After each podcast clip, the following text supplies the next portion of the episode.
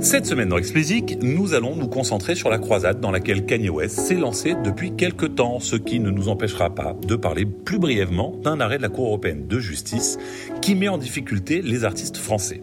Nous terminerons par quelques brèves actualités à suivre. Commençons par Kanye donc. Notre cher Jesus est chaud comme une baraque à frites depuis quelque temps. Dans une série de tweets incendiaires, il s'est mis en tête de partir en croisade contre le fonctionnement de l'industrie musicale, notamment des contrats qui sont proposés aux artistes et tout particulièrement à ceux qui le lient à Universal Music et qu'il a passé successivement avec Rockefeller et Island Def Jam. Sur Twitter, West a publié des dizaines de pages de ses contrats pour dénoncer ce qu'il appelle une forme moderne d'esclavage. Alors, avant de plonger dans leur contenu, à ces contrats, rappelons un petit peu le contexte. D'une part, Kanye n'en est pas à son coup d'essai puisqu'il était déjà parti en croisade pour récupérer ses éditions contre EMI à l'époque, qui est également propriété d'Universal. Il est donc logique qu'il porte le combat sur le terrain du recording après avoir mené la bataille du publishing. D'autre part, West est loin d'être le premier à avoir mené ce combat pour récupérer la propriété de ses masters. Michael Jackson et Prince ont déjà réussi à faire plier leurs producteurs historiques et ont pu racheter leurs masters. Parmi ses contemporains, Taylor Swift, drôle de clin d'œil du destin. Et oui, souvenez-vous, les nombreuses passes d'armes entre les deux artistes. Taylor Swift, donc, tente la même chose, sans grand succès pour le moment. Car oui, le cœur du problème est la propriété des masters des six premiers albums de Kanye. Par contrat, ils appartiennent dans le monde entier et à perpétuité à Universal. Et ça, Kanye ne le supporte plus. Il a promis de faire tout ce qui est en son pouvoir pour les faire plier. Alors évacuons dès à présent les chiffres révélés par les contrats rendus publics. Ils sont énormes et logiquement, quand on parle d'avance de plusieurs millions de dollars par album, on a du mal à se mobiliser et soutenir Kanye. Et à le plaindre, bien entendu tout particulièrement lorsqu'on est en pleine crise de Covid et que l'immense majorité des artistes cherchent des solutions pour compenser leurs pertes et survivre. Ben, c'est du Kanye West, c'est donc déconnecté de la réalité. Toutefois, quand on regarde ses dernières sorties politiques, elles étaient tellement consternantes qu'on aurait tendance à lui pardonner et être plutôt content qu'il ramène euh, sa parole sur un terrain qu'il connaît.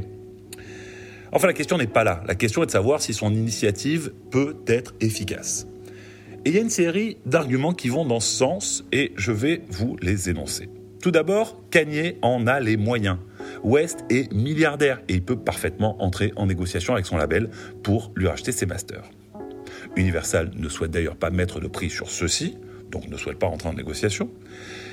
En effet, ils sont à trois ans d'une entrée en bourse prévue pour 2023. C'est absolument pas le moment de perdre la propriété du catalogue d'une superstar comme Kanye West. West le sait bien, et il sait aussi que vu la croissance prévue du streaming d'ici à 2030, il est stratégique de détenir ses masters pour récolter une part confortable du gâteau. Kanye est farfelu, soit, mais Kanye pense à ses enfants. La menace implicite est de partir signer ailleurs, avec bien entendu de meilleures conditions contractuelles. Dans le calendrier boursier d'Universal, cela ferait tâche, c'est sûr, surtout s'il donnait des idées à d'autres artistes. Par ailleurs, nous en parlions tout à l'heure, Kanye se rappelle aussi du cas Warner et Prince, qui avaient fini par se régler à l'amiable. En 2014, Prince s'appuyait sur une loi américaine qui expliquait qu'un artiste après 35 ans et sous certaines conditions pouvait récupérer la propriété de son master. À l'époque, Warner, plutôt que de risquer de fixer un dangereux précédent, avait opter pour la négociation directe avec Prince. En fait, fixer le précédent, ça veut dire aller devant le juge, et si le juge rend une décision en faveur de Prince, vous pouvez être certain que une tonne d'artistes vont s'engouffrer euh, dans la brèche créée par cette décision et peuvent demander à Warner, à Sony, à plein d'autres, évidemment, de récupérer la propriété des masters. Donc plutôt que de faire ça, ils étaient partis à la négo. Résultat, Prince avait récupéré ses masters et Warner avait gardé l'exclu sur la distribution de Prince. Un peu comme Michael Jackson avec Sony, mais ce cas s'était réglé comme ça pour d'autres raisons, précisons-le. West devra attendre longtemps avant que cette menace puisse être réelle, mais soyez sûr qu'elle est déjà dans la tête des deux parties. Il y a d'ailleurs d'autres artistes en procès avec Universal et Sony qui invoquent cette loi des 35 ans et qui pourraient, par ricochet, faciliter les choses à Jesus. En effet, si les artistes récupèrent leur master automatiquement au bout de 35 ans, le business model des, labels changera complètement aux États-Unis. Sujet à suivre attentivement, car ce genre de combat a toujours des répercussions pour les autres artistes. Kanye se veut d'ailleurs être le chevalier blanc de l'industrie. Il est conscient que sa puissance le place dans une position où il a de grandes chances de gagner, mais il veut que ce combat serve toute la communauté des artistes.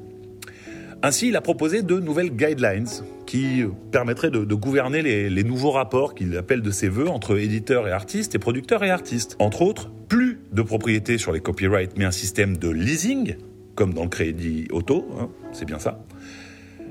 Ensuite, les revenus sont répartis au minimum à 80-20, mais en faveur de l'artiste. Et enfin, dernière guidelines, euh, en tout cas souhait phare, c'est de créer un syndicat des artistes pouvant peser face aux autres acteurs de l'industrie. Mais il ne s'arrête pas à la refonte des contrats en faveur des artistes. Fidèle à son enthousiasme et à son exubérance, il appelle l'industrie musicale à s'inspirer du monde des startups, et notamment du fonctionnement des incubateurs. Si vous ne savez pas ce qu'est un incubateur, reportez-vous au lexique. Sur le papier, tout ceci est tout à fait charmant, mais y a-t-il une réelle opportunité business derrière tout ça? Personnellement, j'en doute. Et j'en prends pour preuve que certains modèles ressemblant aux incubateurs appliqués à la musique existent déjà et que pour l'instant, bah, ils n'ont pas réussi à dénicher une superstar et à la faire éclore, ni à valider leur business model. Mais peut-être que l'avenir me fera mentir. Pour illustrer ce point, un petit peu autrement, et même si ça revient un peu à comparer l'incomparable, livrons-nous à un exercice amusant. Prenons le cas de Kanye West par exemple. Sa fortune est estimée à 1,3 milliard de dollars aujourd'hui. Cette fortune repose sur ses intérêts dans la musique et dans la mode, précisons-le. Quoi qu'il en, soit, pardon, il a mis 25 ans pour en arriver là. À titre de comparaison, après 12 ans d'existence, Airbnb est valorisé 18 milliards et Dropbox, créé il y a 13 ans, 8 milliards. Si on prend uniquement Dropbox, qui est peut-être le contre-exemple le moins avantageux, bah, Dropbox, en fait, en deux fois moins de temps, a réussi à être valorisé six fois plus. Du coup, je suis pas sûr même si encore une fois, ces deux éléments ne sont pas directement comparables, hein, j'en suis conscient. Mais je suis pas sûr que des chiffres comme ça donnent très très envie aux chantres de, des incubateurs euh, de venir s'intéresser à leur version musicale. Enfin, on va suivre cette croisade de euh, Kanye parce qu'on peut lui faire confiance pour ne pas s'arrêter là. Enchaînons avec un sujet beaucoup plus terre à terre et qui concerne artistes et labels directement. La Cour de justice de l'Union européenne, la CJUE, a rendu en début de mois un arrêt qui fait trembler le système d'aide aux artistes en France. C'est un levier communément utilisé pour financer un projet musical. Les organismes de gestion collective de droit voisins, je vous intégrerai un lien dans le lexique vous expliquant comment ça fonctionne et de quoi il s'agit précisément. Donc ces organismes français collectent de l'argent pour le compte des artistes et le leur reversent ensuite. La Cour a affirmé que les OGC de toute l'Union européenne devaient traiter de la même manière tous les artistes, quelle que soit leur nationalité. Rien de bien fou, me direz-vous. Et pourtant, cette décision, en tout cas, cet argument, en tout cas ce point de la décision, est lourd de conséquences. À l'heure actuelle, en fait, les choses fonctionnent comme suit. Si vous êtes français ou si vous êtes étranger, issu d'un pays ayant signé la Convention de Rome et ou ayant un accord de réciprocité avec la France, l'argent collecté par l'organisme est réparti et doit vous être versé. Toutefois, si vous n'êtes dans aucun des deux cas précédents, alors l'argent ne peut vous être reversé. Ces sommes tombent dans la part irrépartissable.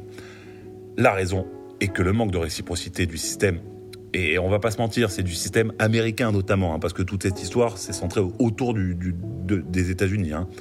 C'est le cœur du problème.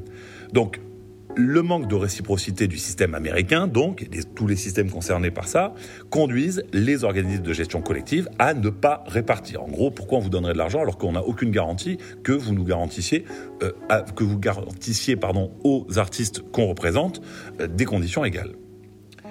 Mais sachant que ces organismes n'ont pas pour vocation de s'asseoir sur un tas d'or, ils ont en application de la loi française, hein, euh, du Code de la propriété intellectuelle, ils ont financé un système de subvention accompagnant pardon, une quantité impressionnante de projets d'artistes hexagonaux.